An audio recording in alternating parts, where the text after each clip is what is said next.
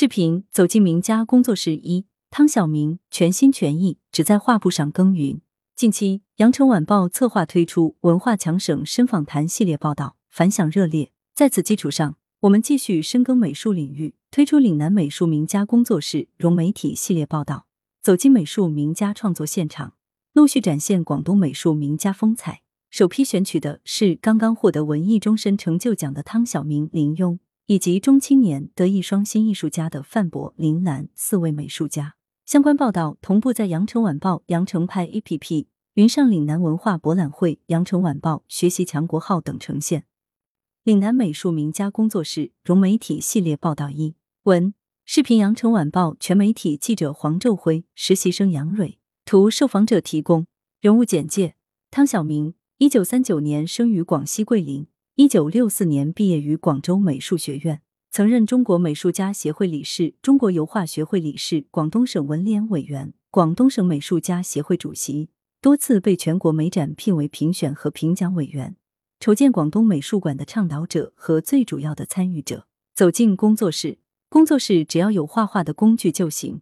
汤晓明的工作室位于人民北路广东画院五楼的五百零四房，面积大概有三十平方米。是文革结束后广东画院分配给他的油画《孙中山先生》《满腔热忱》《让智慧发光》等代表作就在这间工作室诞生。工作室相对简陋，摆着画架、画板、颜料等画画工具，此外还放着各种各样的书籍，尤以画册、传记居多。目前，该工作室收藏着二零一九年在广东美术馆举办的“铭刻时代”汤晓明艺术研究展展出的作品。小明在搞创作时。非常投入，会连续画上几个小时。如果我不在旁督促他休息和吃饭，他可能会不停的画上十几个小时。汤晓明的太太何书慈告诉记者，汤晓明在腿脚不灵便后，他就寸步不离，坐出租车陪着他回去工作室画画。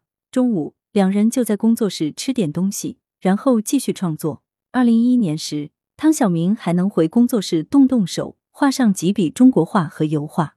最近七八年。他没法再回工作室创作了。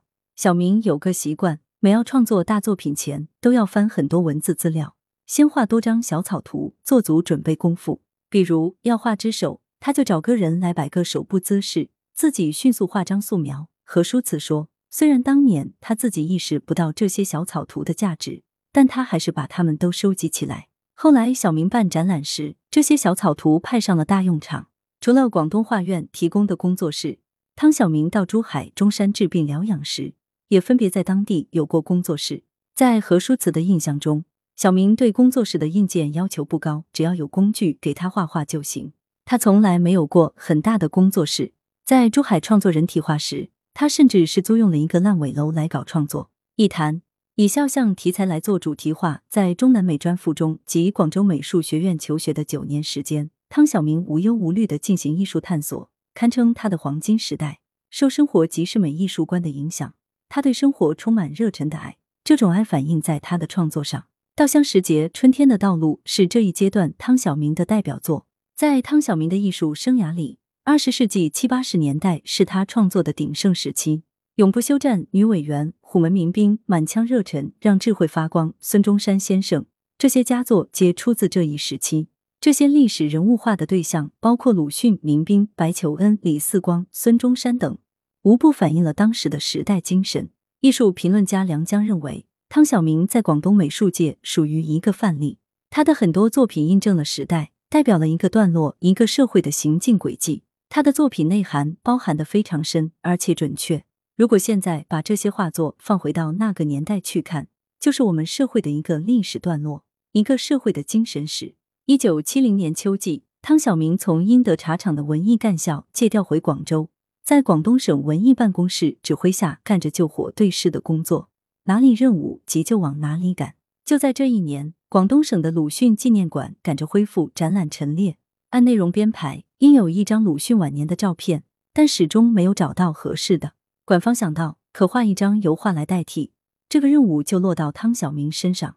他本人恰好也对鲁迅这一主题早有兴趣，便四处查找资料和图片酝酿创作。当时能找到的一张鲁迅晚年照片，面容憔悴，不太符合展示要求，需重新塑造形象，难度很大。汤晓明唯有通过诸多照片琢磨比较，通过文字资料去寻绎鲁迅的神采。汤晓明把自己关在一个斗室里，反反复复改动，终于花十几天时间画出一幅素描稿。画面凸显了病中仍在执笔疾书的鲁迅，膝上盖着一张毯子，背后靠着枕头。画中出现的闹钟、药瓶和厚厚的书籍文稿等，都是多次推敲确定。画面中心的鲁迅形象，神情坚定而深邃，目光宛如他的杂文一样犀利，突出了横眉冷对的斗士特质。素描获得通过定稿，汤晓明在花了一星期左右时间，完成了油画《永不休战》。他着意弱化了光线和阴影对比，营造出当时很少见的冷灰色调。汤晓明回忆，当时有些部门提出要求。这个作品要红要光要亮，这样才烘托得起革命气氛。而我觉得画这个题材跟红光亮没有什么关系。鲁迅在这种病痛中工作战斗的情形下，不可能有红光亮。不久，省里筹备画展，为此汤晓明相继完成了油画作品《女委员》和《虎门民兵》。《女委员》和《虎门民兵》加上《永不休战》三幅油画，都入选了同一届的全国美展。那时入选的作品中。有许多是以集体的名义创作，而我个人入选了三幅，被人戏称为单打冠军。汤晓明开心地说：“打这以后，我在美术界开始有了点小小的名气。”他说自己虽然对做肖像画比较感兴趣，但感兴趣的还不是本意上的肖像画，而是以肖像题材来做主题画。中国美术家协会副主席、广东省文学艺术界联合会主席李进坤认为，二十世纪六十七十年代。包括接近八十年代的这一段时间，是汤晓明学习以及创作的一个很重要的时间。他的重要作品《永不休战》《满腔热忱》等，或者更早一点学生时代的一系列作品，都具有中国当时社会的生活气息，在当时的油画界奠定了他非常重要的学术地位。意图漫漫，求索也慢慢。尽管已年逾八旬，汤晓明依然精神矍铄，思路清晰。谈到艺术，汤晓明说。自认为自己没有太大的天赋才能，我类似那种苦行苦修的方式去做人做事。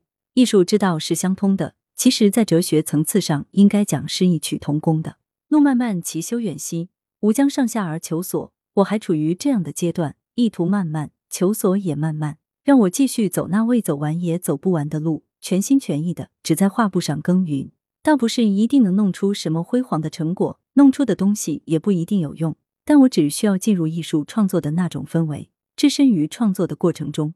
对于自己获得第三届广东文艺终身成就奖，汤晓明充满了感恩。他说：“这个奖除了我的努力，背后还有妻子无微不至的助力，以及社会上老师们、朋友们的指点和帮助。如果没有这些因素的配合，我可能一事无成。”汤晓明与《羊城晚报》有过多次交集，他记得曾经写过一些艺术短论，先后发表在《羊城晚报》等报纸上。在二零零七年，他还被选为由羊城晚报主办的当代岭南文化名人五十家之一。羊城晚报在广州地区很有群众基础，办得生动灵活，信息面比较广。采访的最后，汤晓明祝羊城晚报一如既往，办得更有活力，更有创造力，赢得更多读者的喜爱。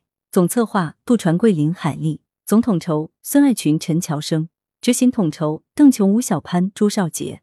来源：羊城晚报羊城派。责编：吴小潘，编辑：朱少杰。